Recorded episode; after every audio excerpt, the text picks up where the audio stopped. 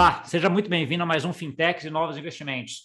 E hoje eu trago uma iniciativa aqui global, do mundo, que começa aqui em Portugal, mas que tem bastante coisa aí no Brasil, também em outros países do mundo. Uma iniciativa que alinha blockchain, tecnologia com UBI, Universal Basic Income, né? Renda Básica Universal. Uma iniciativa muito legal que está fazendo aí muita coisa boa para muitas comunidades e muitas pessoas. Tá? Eu estou aqui hoje com Marco Barbosa, que é CEO e cofundador da Impact Market. Tudo bom, Marco? Oi, está tudo. Obrigado pelo convite e um prazer estar aqui. Tudo ótimo. Marco, então acho que eu queria, acho que esse começo, acho que sempre quando a gente está falando de uma startup, ela é muito associada à história até da pessoa que está começando, que começou esse projeto. Antes da gente entrar na Impact Market, eu queria pegar um pouquinho a vida pregressa sua, antes da Impact Market.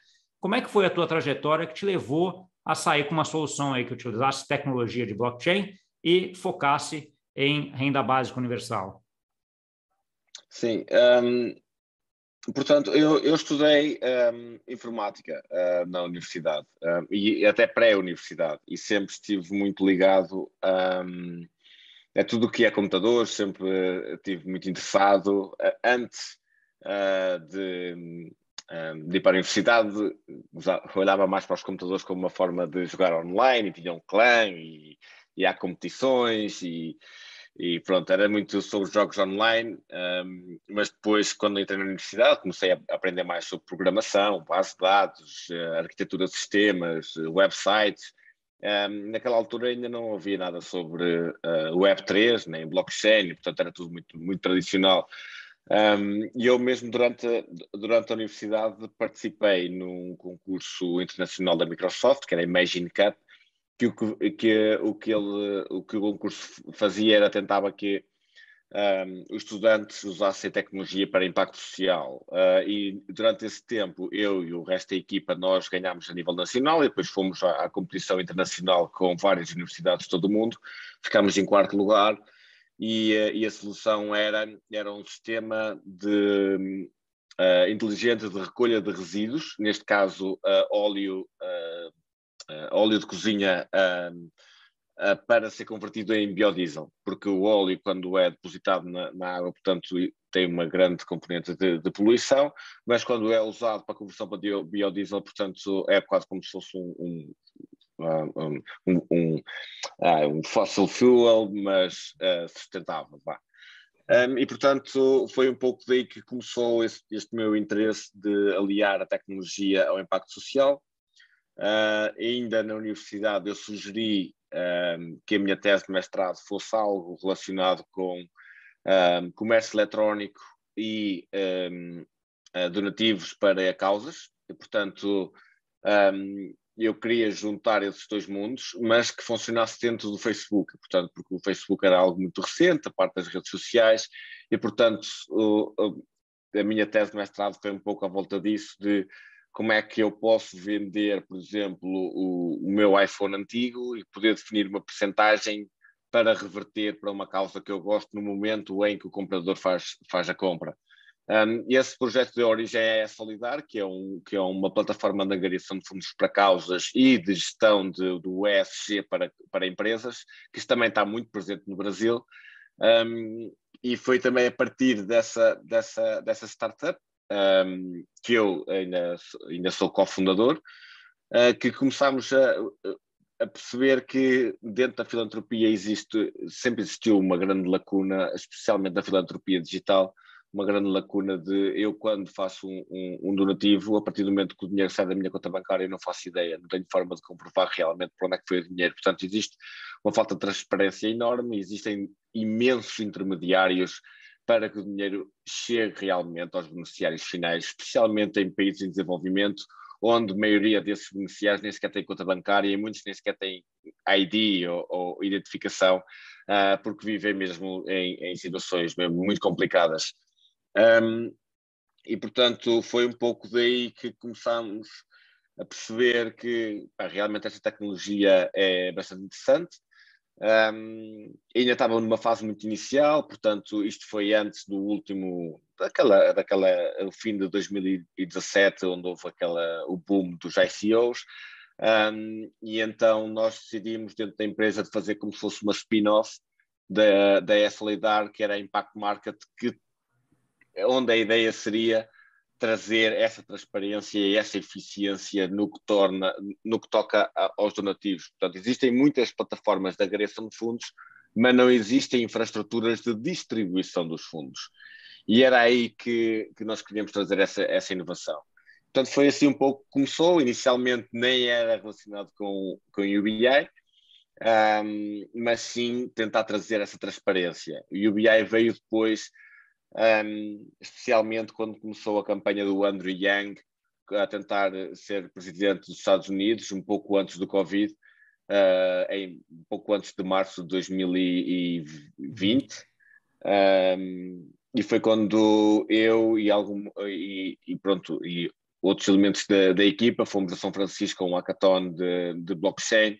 Um, foi onde nós conhecemos também a Celo, que é a rede que nós estamos a usar, e tentarmos, ok, qual, qual é que seria um minimum valuable product para demonstrarmos que esta tecnologia realmente um, é importante, pode rapidamente mudar a vida das pessoas, especialmente aquelas que mais precisam, que não têm acesso a serviços financeiros e que tentar mostrar que isto das cripto não é uma bolha, não é um scam, não é nada disso, é realmente uma tecnologia muito poderosa e que realmente é quase como se fosse uma nova internet, a internet de valor.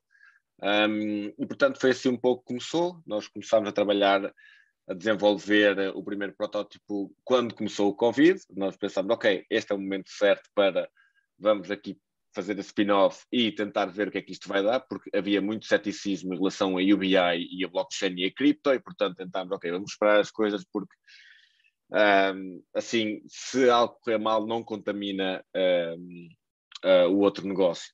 E pronto, foi um pouco assim que começou, e, um, e realmente o acesso a serviços financeiros é das maiores armadilhas que, um, que existe, especialmente em países em desenvolvimento, onde as pessoas não têm qualquer hipótese de conseguir um, evoluir na sua vida a nível uh, financeiro, também a parte das remittances, que é transações entre, entre países, depois há a hiperinflação, e portanto Uh, há, muito, há, muitos países onde as pessoas estão realmente estão numa trap, é? é uma armadilha ali que estão de acordo com o governo e com o que os bancos dizem e não conseguem sair dali porque a parte financeira é bastante importante para depois ou começar o próprio negócio ou realmente começar a, tipo, a conseguir ter acesso a, a, a um shelter, ou pelo menos a, a um a um abrigo, comida, educação para os filhos e para depois então conseguirem começar a pensar na sua vida a médio e longo prazo.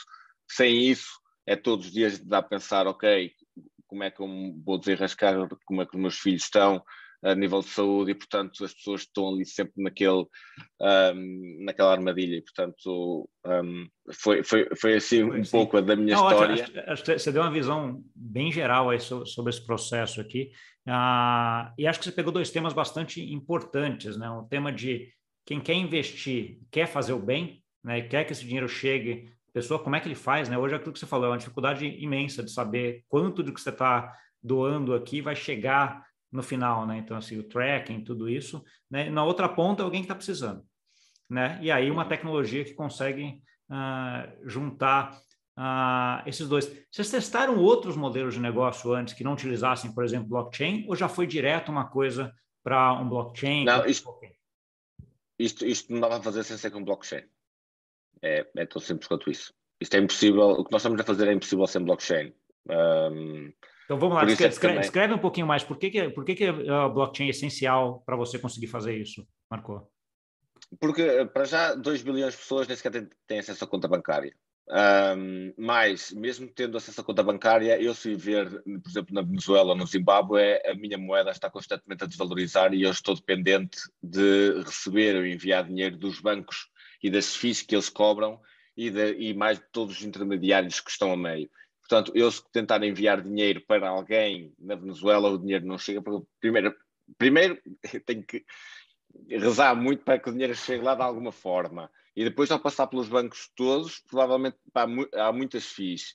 E depois aquilo vai ter que ser convertido num dinheiro que é controlado pelo banco ou pelo governo desse país e que está a criar hiperinflação. E, portanto, o dinheiro cada vez vale menos. A pessoa que está do outro lado, não tendo acesso sequer a uma conta bancária, Como é que eu recebo o dinheiro? Não consegue fazer. Vem alguém de, de, de, vem alguém uh, no, no, no, autocarro com um saco e que com sorte trazer um quadro de notas que provavelmente amanhã já valem menos 5% ou menos 10%.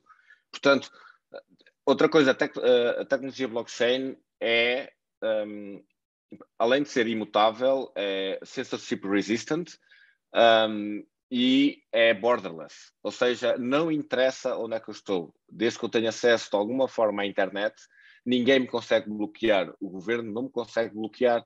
Eu consigo transacionar livremente, ninguém consegue vir tirar a minha conta, porque a minha conta é a minha private key. Se eu a tenho, ou o conjunto de palavras, se eu tenho essas palavras e se eu, se eu a sei, ninguém consegue vir e cortar a minha conta ou tirar o meu dinheiro. E, portanto, a maioria destas pessoas que têm um smartphone ou até um telemóvel daqueles mais, mais antigos, a partir daí conseguem enviar e receber dinheiro instantaneamente, sem pedir permissão a ninguém, com, para, com, com qualquer parte do mundo. E isso, 2 bilhões de pessoas não têm acesso a uma conta bancária sequer, porque, o sistema financeiro está construído também para pessoas que já têm assets, para pessoas que já têm rendimento, para pessoas que já têm algum tipo de riqueza não é, no caso do Grameen Bank, que até um, uh, eh, não, porque é um, foi um banco que foi desenhado para os pobres, mas mesmo assim, não, a parte de fazer transações para qualquer parte do mundo não acontece. E, portanto, sem esta tecnologia isto não seria possível. A maioria da, das comunidades onde nós estamos, campos de refugiados, estamos no Afeganistão, Zimbábue, Venezuela, uh, Togo, Mali, uh, Ghana, Uganda, um, Quénia, todas, todas, quase todas as pessoas que nós estamos a apoiar, nunca é a primeira vez que eles estão, primeiro, a ter acesso a, a qualquer tipo de serviço financeiro e a conseguir transacionar dinheiro. Outra coisa é que nós usamos uma stablecoin, uma cripto, que é associada ao dólar. E o dólar é essa, é, essa, que, essa que seria a minha outra pergunta, né? Então, você falou de muita instabilidade das moedas locais, aí você dá essa estabilidade porque você acaba tendo transacionando Exatamente. em dólar e eu imagino que eles têm alguma forma de trocar essa stablecoin de dólar pela moeda local para comprar leite, feijão, o que, que eles queiram depois. Um, Como é que funciona essa, essa parte? Eles, é, é, deixa eu até, deixa até dividir um é pouco assim. aqui, deixa eu só dividir um pouco aqui, Marca, até para a gente ver, porque aqui a gente tem duas partes aqui que, que são bem distintas no teu processo. Né? A parte dos investidores, né? como é que você capta investidores, uh, e a parte de como é que você vai chegar nesse beneficiário. Né? Então, assim, acho que antes da gente entrar ah, nesse processo, ah, eu diria assim, onde está o maior gargalo seu hoje? É na parte de conseguir trazer esses beneficiários para a plataforma ou de achar investidores que querem ah, entrar nesse processo? A parte do, dos investidores. Uh, investidores, neste caso, filântropos. O filantro. É, é, o, gargalo, o gargalo da plataforma hoje, é, é isso. Você já tem uma base de beneficiários aqui. Uh, mas, e aí, ok, Agora explica para a gente como é que funciona é, o, o, processo em si. Como é que o beneficiário chega lá para se cadastrar e como é que o investidor chega para, o filântropo chega lá para ajudar. Nós, nós normalmente trabalhamos com uh, instituições sociais locais ou community leaders, ou já comunidades que já, que já existem. Por exemplo, em campos refugiados, há várias como se local charities que já apoiam um grupo de pessoas Uh, nós estamos em quase todas as favelas do Brasil também, onde já existem instituições locais que nós uh, abordamos ou elas abordam-nos. Elas podem ir à nossa, ao nosso aplicativo e fazer uma submissão a dizer que quer receber IBA e, e diz é, quais são os valores que cada beneficiário, uh, dependendo da realidade, poderá ter acesso e para cada comunidade é criado um smart contract de UBA. Portanto, nós já temos um template e que automaticamente faz um deploy de um smart contract àquela comunidade, onde a pessoa que criou a comunidade torna-se quase como se fosse um community manager, pode adicionar outros managers e depois adicionar quem são os beneficiários. Os beneficiários têm que uh, só fazer o download de uma, de uma wallet, neste caso wallet da Celo, que é a Valora, e depois dar qual é que é o seu endereço. Portanto, é quase como se fosse no, na blockchain, o que acontece é que cada, cada, cada exatamente, que é quase como se fosse um IBAN, vai? é quase como é. se fosse um endereço único uh, que permite que as pessoas façam, uh, façam transações, é quase um identificador da pessoa.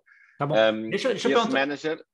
só perguntar, em relação a esse community manager, vocês têm algum, algum tipo de curadoria ou check para ver se ele existe. Como é que funciona isso daí para não entrar ninguém lá ou, ou, alguém que se cadastra ele cinco vezes e tem dez amigos dele só iguais lá? Como é que, como é que Sim, vocês fazem isso, essa, isso, esse filtro?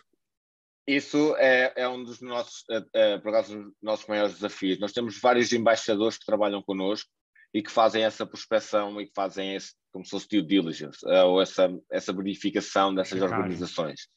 Um, e depois nós temos também alguns algoritmos que olham para, como, como o blockchain é tudo uh, transparente, consegue olhar para ver como é que o fluxo de dinheiro está a acontecer. E, portanto, nós já tivemos comunidades que tentaram do género manager a dizer olha, eu adiciono-te se tu me deres metade daquilo que vais receber, ou uh, deixa-me tentar criar aqui várias contas no, no mesmo telemóvel uh, para, para fazer passar por cinco, mas nós temos mecanismos que conseguem verificar, ok, esta conta, este telemóvel, conseguimos um, também ter quase uma validação uh, dos outros beneficiários, porque os outros beneficiários também têm uma forma de, de denunciar, porque eles sabem que quanto mais pessoas tiverem, menos todos recebem uh, a nível individual.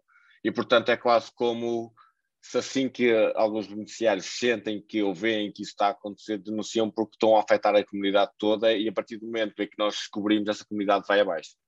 Uh, e a única forma é porque nós trabalhamos como se fosse uma DAO e os token holders é que votam, mas uh, podemos falar mais disso mais para a frente.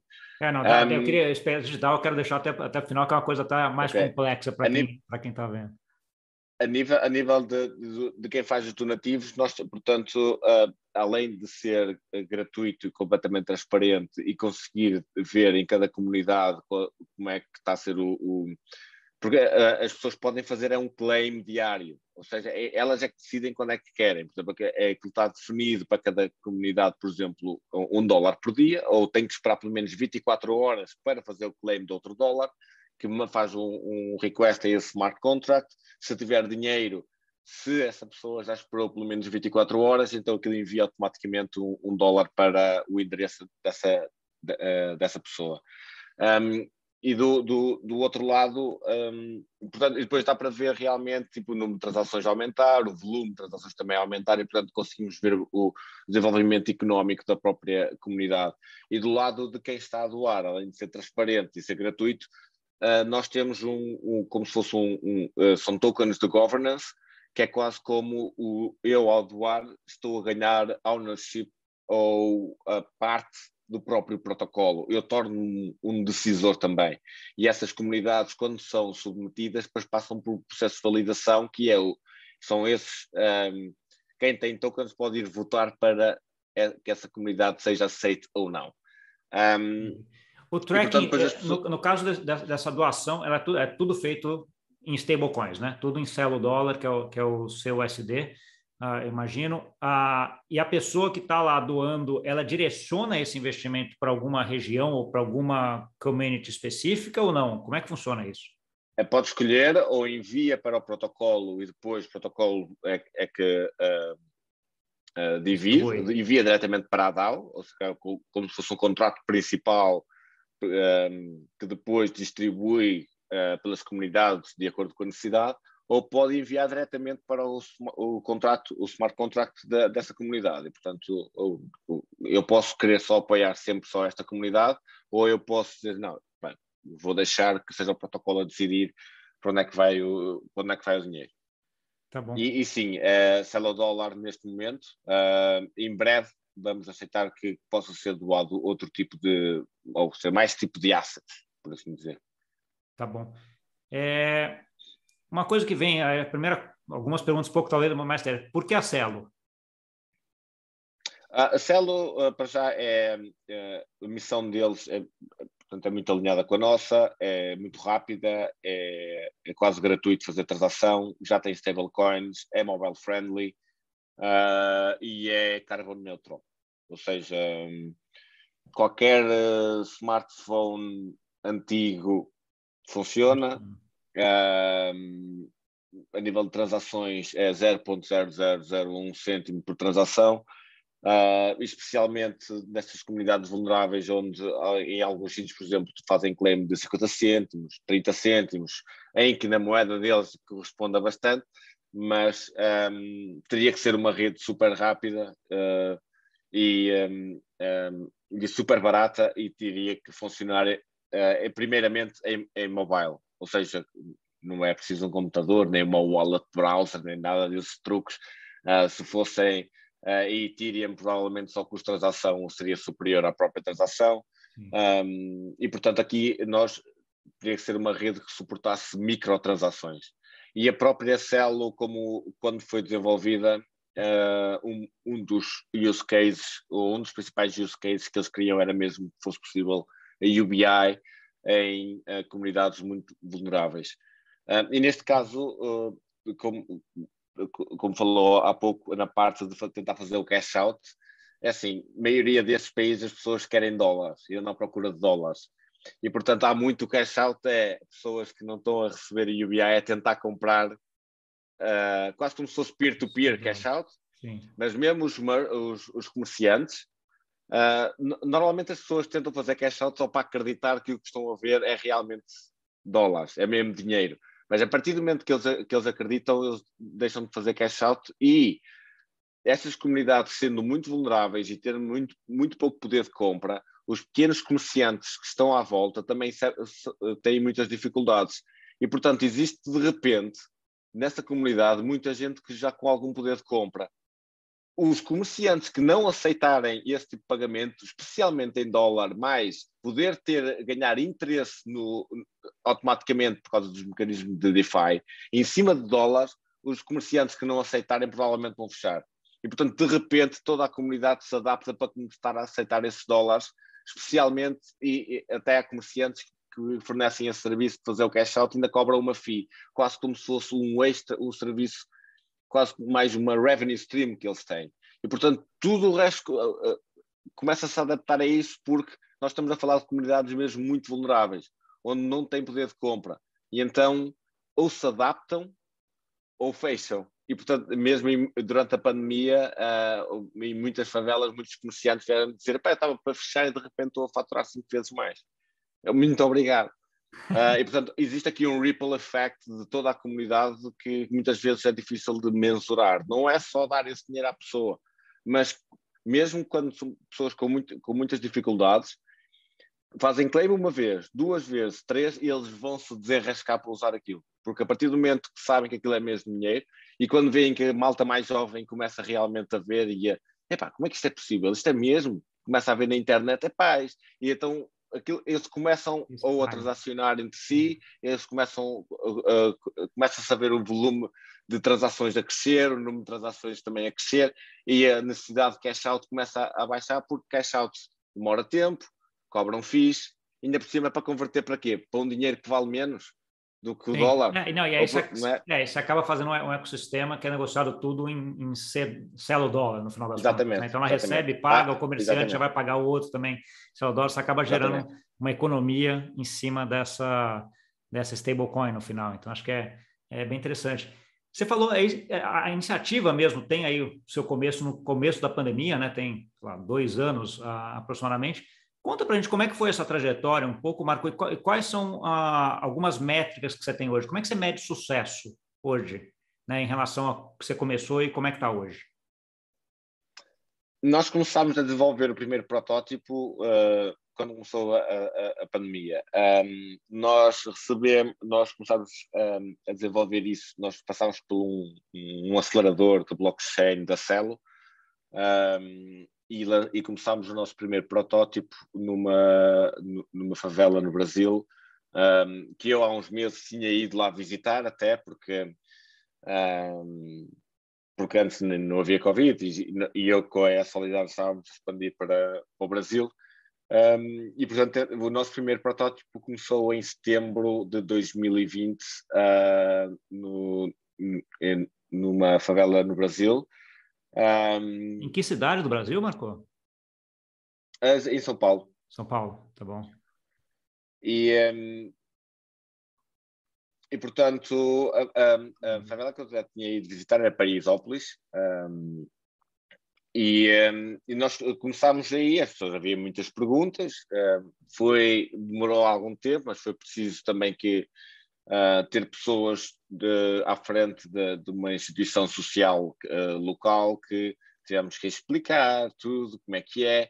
Tentamos não ir muito a fundo de dizer que é blockchain ou que é cripto. É uma app que tem um, um tipo de dólar especial que ninguém lhe pode tirar e pode ser transacionado para qualquer, qualquer, qualquer pessoa do mundo. Outra coisa que a Celo tem de bom é que eu posso enviar diretamente para um número de telemóvel, mesmo que essa pessoa não esteja na rede. O que acontece é que esse dinheiro fica associado a esse número de telemóvel a partir do momento que alguém com o endereço valida esse número de telemóvel tem acesso ao dinheiro. E, portanto, isto permite-me enviar dinheiro para qualquer número de telemóvel, o que também é, um, eh, portanto, sendo mobile friendly, é uma das, das coisas faz sentido. Um, e depois começámos a fazer parcerias com, um, tentar expandir para outras um, regiões, eh, mais voltadas, por exemplo, foi no, no Ghana, um, depois Quénia, por causa dos campos de refugiados, um, onde havia também muita essa, essa necessidade. Expandir, começámos a expandir para, para, mais favelas e também para campos de refugiados. Uh, normalmente, no início, é preciso criar alguma relação de, de confiança, mas é muito interessante que a partir do momento em que uma comunidade começa a usar, começa a se ambientar, depois começa a falar com outras comunidades, eles também começam a saber, e depois também vem, ai, vocês confiam, ai, vocês usam. A partir do momento, ai, vocês usam e confiam, não é preciso estar já a fazer muito mais explicações, até porque pá, estar a falar de blockchain e de cripto não, não interessa. Eventualmente as pessoas ficam curiosas e, e, depois de usar é que vêm perguntar, peraí, o que é isto? É a mesma coisa que agora dizer, olha, vai ali ao Facebook que, que funciona sobre o TCP/IP. Epá, mas quem é que quer saber o que, é que, qual é que é o protocolo que está por baixo disso? Não interessa. Um, e portanto, depois começámos a expandir, começámos a receber outras rondas de, de, de, financiamento. Tivemos algumas fundações que começaram a contribuir também para nos ajudar, porque querem que estão alinhadas com um, uh, Financial Inclusion e Fight Extreme Poverty. E, portanto, estas duas coisas normalmente tipo, é o que nós acesso a, a, serviços financeiros e uh, combate à extrema pobreza da forma mais eficiente que pode haver. Se nós olharmos para Give Directly e outras, há muita ineficiência de overhead, eles têm mesmo que ir para o terreno e dar o dinheiro em mão, um, e portanto depois têm que enviar uh, entidades para fazer auditorias nos locais para perceber qual é o impacto que está a criar, enquanto aqui é, é totalmente transparente, sem intermediários direto. Um, e pronto, e depois começámos a, a, a, expandir. Neste momento, nós olhamos para o número de beneficiários que, que estão a receber a renda básica incondicional, que estão quase nos 30 mil. Uh, já distribuímos quase 2 milhões, angariámos mais uh, ah, 2,5 milhões já que já entraram dentro do protocolo, já foram distribuídos quase 2 milhões de dólares, mas claro que nós temos que perceber que esses 2 milhões de dólares em, nestes países em desenvolvimento, onde as pessoas, por exemplo, com 30 cêntimos, 40 cêntimos por dia, já faz uma diferença gigantesca. Temos que perceber é que tipo, nós também tentamos ir para os países mais pobres, onde realmente o dólar faz uma grande diferença. Nós não temos comunidades nos Estados Unidos, nem na Europa, porque comparando, nós aqui não, não, não sofremos de extrema pobreza. Né? Um, e, um, e pronto, e o nosso objetivo é, é, é tornar-nos um dos principais contribuidores para a erradicação da extrema pobreza até 2030, para queremos chegar a um bilhão de pessoas. Um, nós estamos focados, não estamos focados só no UBI. O UBI é excelente para, como sendo uma medida de urgência para, para tirar as pessoas da situação em questão e para criar disseminação, adoção e retenção, mas depois nós estamos já a trabalhar em mecanismos de microcrédito, de collective savings, learn and earn, uh, micro work, para fazer pequenas tarefas no telemóvel e conseguir ganhar alguma cripto com isso também. E, portanto, quase criar mecanismos para que as pessoas depois se tornem mais autossustentáveis financeiramente e que não dependam simplesmente no, no, do basic income. Porque quanto mais pessoas saem do basic income, mais pessoas nós podemos fazer on-board para, para continuar este ciclo. Entendi. Não, que ótimo. Marcos, você falou um pouquinho, um pouquinho a história de pegar esses países mais uh, com comunidades mais pobres, etc. Mas a gente está aqui na Europa agora, ainda mais com, com, guerra na Rússia, etc. Já teve a Síria há pouco tempo atrás. Uma Nós comunidade começamos na, na Ucrânia, sim. É, a, a, guerra na Ucrânia, né, que a Rússia acabou uh, entrando lá, a, a, situação dos sírios também aí recentemente nos últimos, nos últimos anos uma delegação grande aí de refugiados aí que acabam vindo para a Europa aqui ah, em relação a isso, que são pessoas que também se enquadram um pouco nessa, nessa categoria de pessoas que não são assistidas, que não têm acesso ao bancário, etc., mas que têm também o seu, telemóvel, teu celular lá. Está dentro do escopo também essas comunidades ou, ou, a ideia não, é só pegar esses países mais pobres mesmo? Não, nós começámos também já a distribuir uh, EBI na Ucrânia. Portanto, mal começou, nós começámos logo a fazer contactos de pessoas que nós verificamos o número de telemóvel é da, da Ucrânia e, portanto, estamos, já temos uma comunidade, já vai quase com 50 pessoas que estão a receber cerca de 20 dólares por semana. Um, só em casos de desastre ou de emergência é que nós consideramos tipo os países mais desenvolvidos. Fora isso, nós vamos realmente àqueles que Congo, Togo, Mali, Malawi, uh, Zimbábue, portanto, todos uh, na América Latina também estamos, a Colômbia, a Venezuela, Peru, um, e portanto nós queremos ir mais realmente para onde... Pegar uma camada mais... É, é, é, até, até, até porque... Eles também têm lá muitos, muitos problemas e na Índia também há muitas regiões que estão tipo, há muito tempo em guerra, só que não se fala tanto Uh, mas, mas esse é o nosso foco. Primeiro, a extrema pobreza, comunidades que já estejam mais ou menos um, que já, que já estejam mais ou menos constituídas e a maioria das pessoas que estão nesses campos refugiados são também são pronto que vêm de outros países a, a fugir também da, da, da, guerra portanto a gente fala de Somália, Etiópia e ainda outros países que continuam especialmente e Congo então Congo foi muito difícil para nós conseguirmos entrar mas já já estamos a conseguir uh, em que realmente é, nós tentamos uh, é quase uma combinação de onde é que o dólar tem mais impacto, com um dólar a quantas pessoas nós conseguimos chegar, onde é que mais ninguém consegue chegar a não ser com esta tecnologia, portanto não há lá fintechs, não há, não há lá nada, tipo, ninguém consegue lá entrar porque para já teria que necessitar de a nível legal ou parcerias com o governo, não sei o quê. A, a única coisa, uma das coisas boas de, da, da blockchain é que é permissionless, portanto, nós não pedimos permissão a ninguém. É, tá? Você está em qualquer lugar do mundo, é global, forma, né? Tá bom, barreira. exatamente.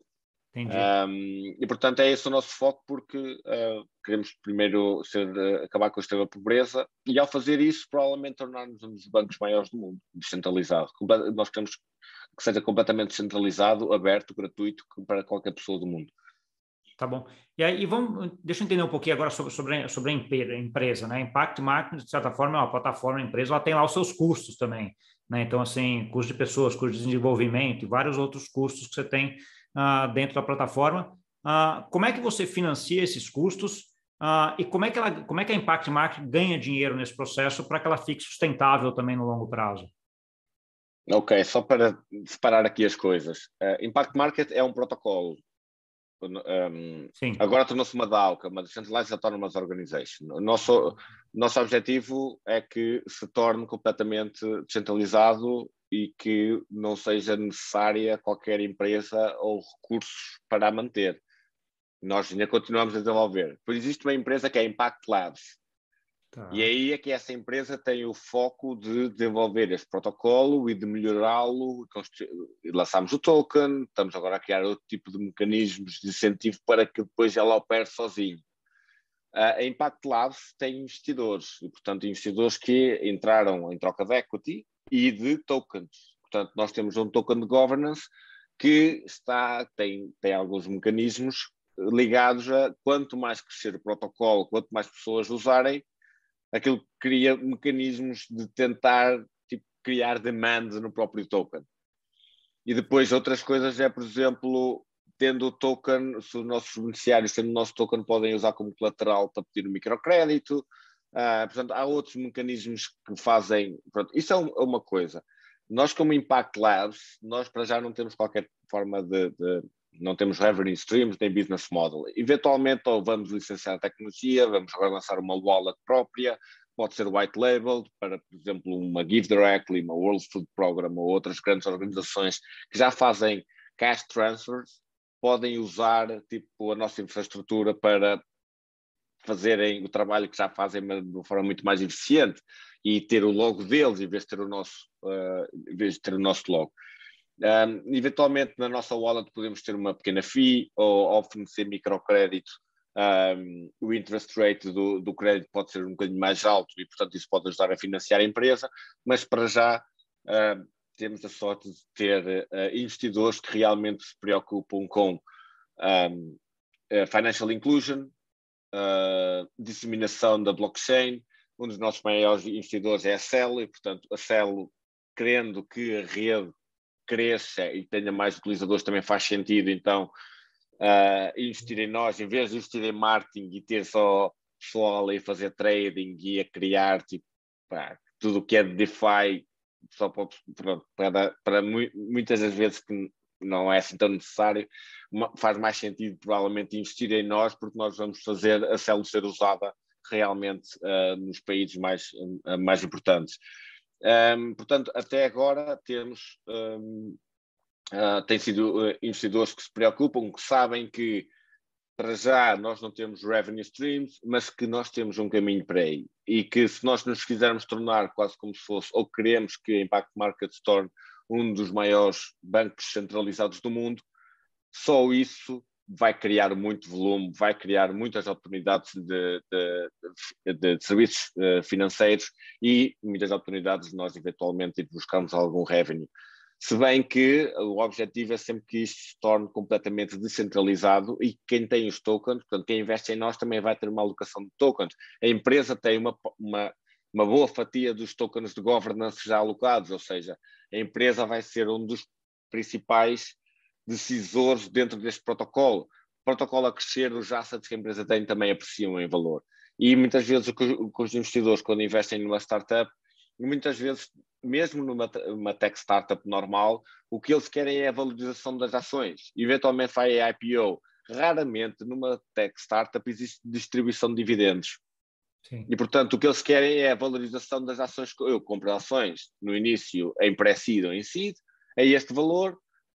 Series C, Series D, Series E, quando vai para a IPO, provavelmente já fiz 100 vezes do meu valor das minhas ações. Aqui é, pra, é, é é algo semelhante. Eu tenho acesso a estes tokens numa uma fase muito inicial. Eu sei que esses gajos têm aqui esta estratégia de crescimento e querem chegar provavelmente a um bilhão de pessoas até 2030. Se o conseguirem, estes tokens vão valer X. Sim. E, aqui e está o meu retorno. E aí, Marco, tem uma. A, a, essa trajetória acho que está bem clara para você, acho que faz, faz todo sentido, né? A ideia de vamos crescer primeiro, depois a gente tem várias fontes aí de, de revenues que a gente consegue acessar à medida que a gente tem vários clientes, né, com um sistema enorme e, e tudo mais. Acho que, do ponto de vista de, investir, de startups de crescimento de plataforma, acho que é, faz bastante sentido.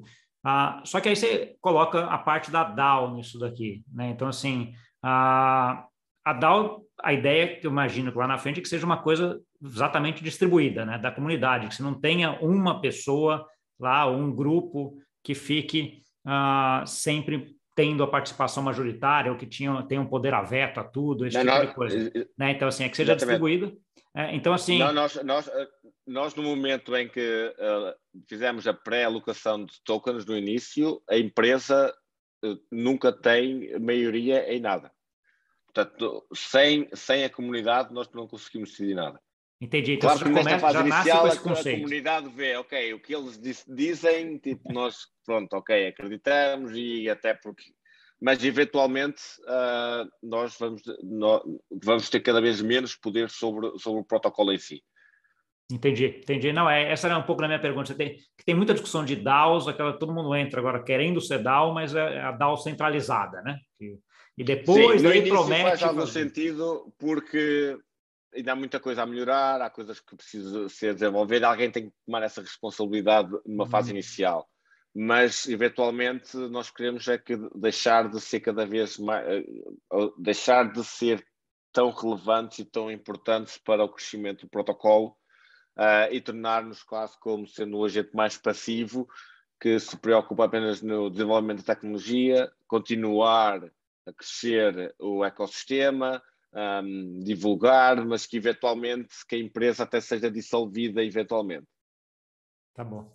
Entendi. E fica só a DAO. E depois, e depois por exemplo, quem, a DAO ou os token holders podem definir, ok, vamos cobrar uma, uma, uma comissão ou uma, uma FII em todos os donativos para, ser, para entrar novamente na DAO para conseguir chegar a mais pessoas ou para distribuir por token holders, ou por, portanto, depois a própria comunidade pode decidir uh, diferentes modelos de negócio, porque aquilo acaba por, ser, acaba por ser uma empresa, só que é descentralizada e é governada por quem tem esses tokens, basicamente. Tá ótimo. Tá ótimo, Marco. Acho que acho que tá, tá tudo uh, bem claro.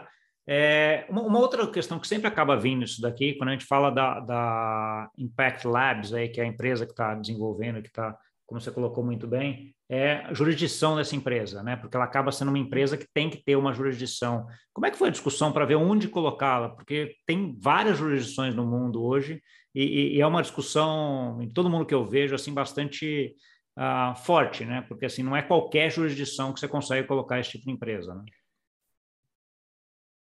Nós, é, depende, não é bem em relação à empresa. Nós estando em Portugal, e Portugal cripto está-se bem, ok? É melhor em Portugal do que nos Estados Unidos. Sim. Até porque um, nos Estados Unidos há muitos países em desenvolvimento que têm sanções e, e, e as App Stores não funcionam e é preciso uma data de truques para. Pronto. Portugal, ninguém tem nada contra Portugal e a cripto em Portugal é mais ou menos tranquilo. O grande problema, normalmente, quando se pensa em jurisdição, é quando é lançado um token. E se esse token é security, e qual é os mecanismos, se é considerado como e-money, se é security, ou quais são os mecanismos que estão à volta do token e como é que esse token é, é perceptível. Se é perceptível como sendo um, um objeto de investimento onde os investidores esperam retorno, ou se é só apenas utilitário, o utility token, ou portanto, normalmente é, é esse o maior é, problema. É, essa, e aí a discussão tivemos... sempre, sempre, passa por security, né? Mas é, eu entendo que esse, esse token de vocês que vocês têm, aí ele tem uma característica muito de utility, ou ele pode, ou, ou tem essa discussão não, de exatamente. pode ser. Não, não, uh, não, uh, o nosso token é, é, é, apenas de governance, é de utility apenas. E nós, nós tivemos uma sociedade de advogados, Abreu, uh, que nos acompanhou e antes de lançarmos o token disse, olha, é, são estes mecanismos e eles eram ajudar-nos a afinar algumas coisas para que não seja considerado nem security, uh, nem podemos dizer que ah, compra o token que ele vai subir em preço, todo mundo, não vamos.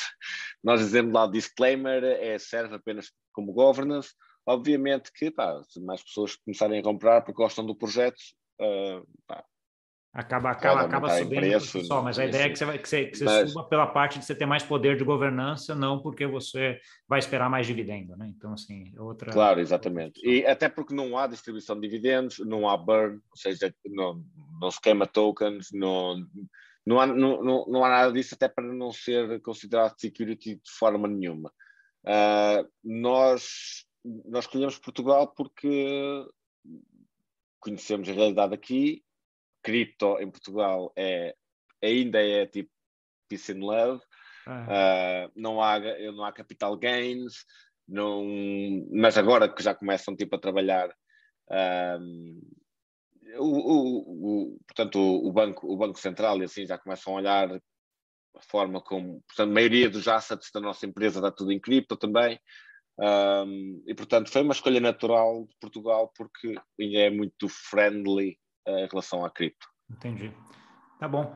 Olhando agora para frente, você já adiantou um número aí de tentar chegar e conseguir chegar, eu espero, aí um bilhão de clientes daqui até 2030, né? Que é, que é um pouco da, a, da ideia aqui.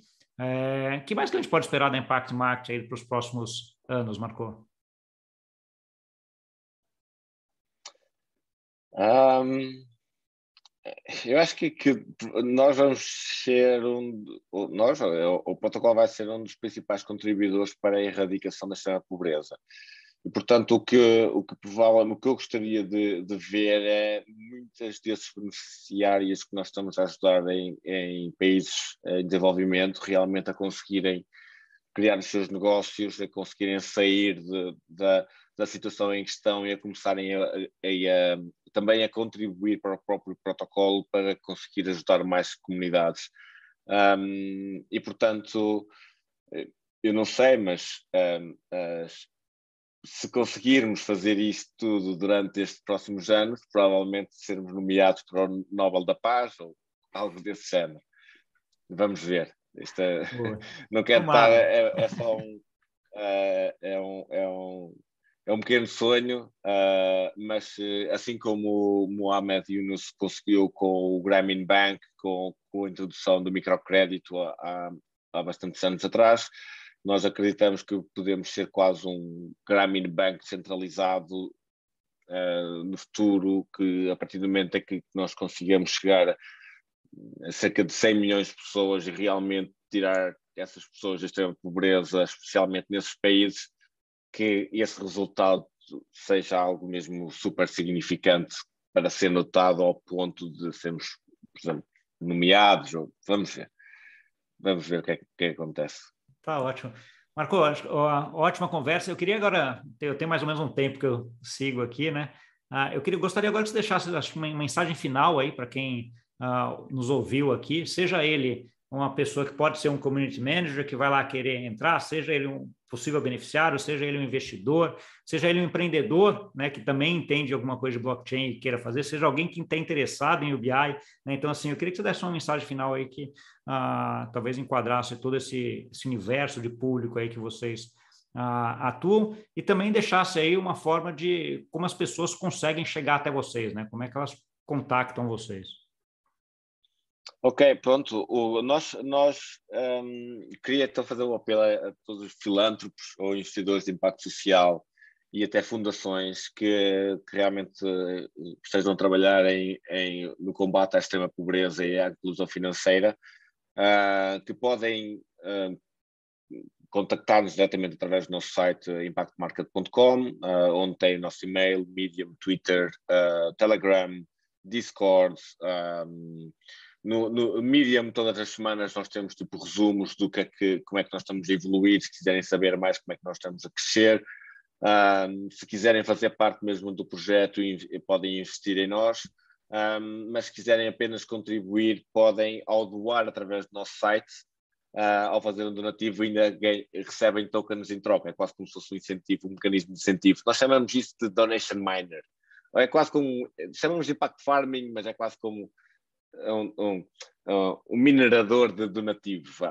Um, se for uma, uma fundação uh, ou uma grande uh, non-profit que já tenha várias comunidades e que já faça cash transfers em países em desenvolvimento e que esteja à procura de soluções de o fazer de forma mais eficiente, mais rápida e, e e mais direta, uh, que estamos completamente abertos para, para falar e para ajudar no que for necessário.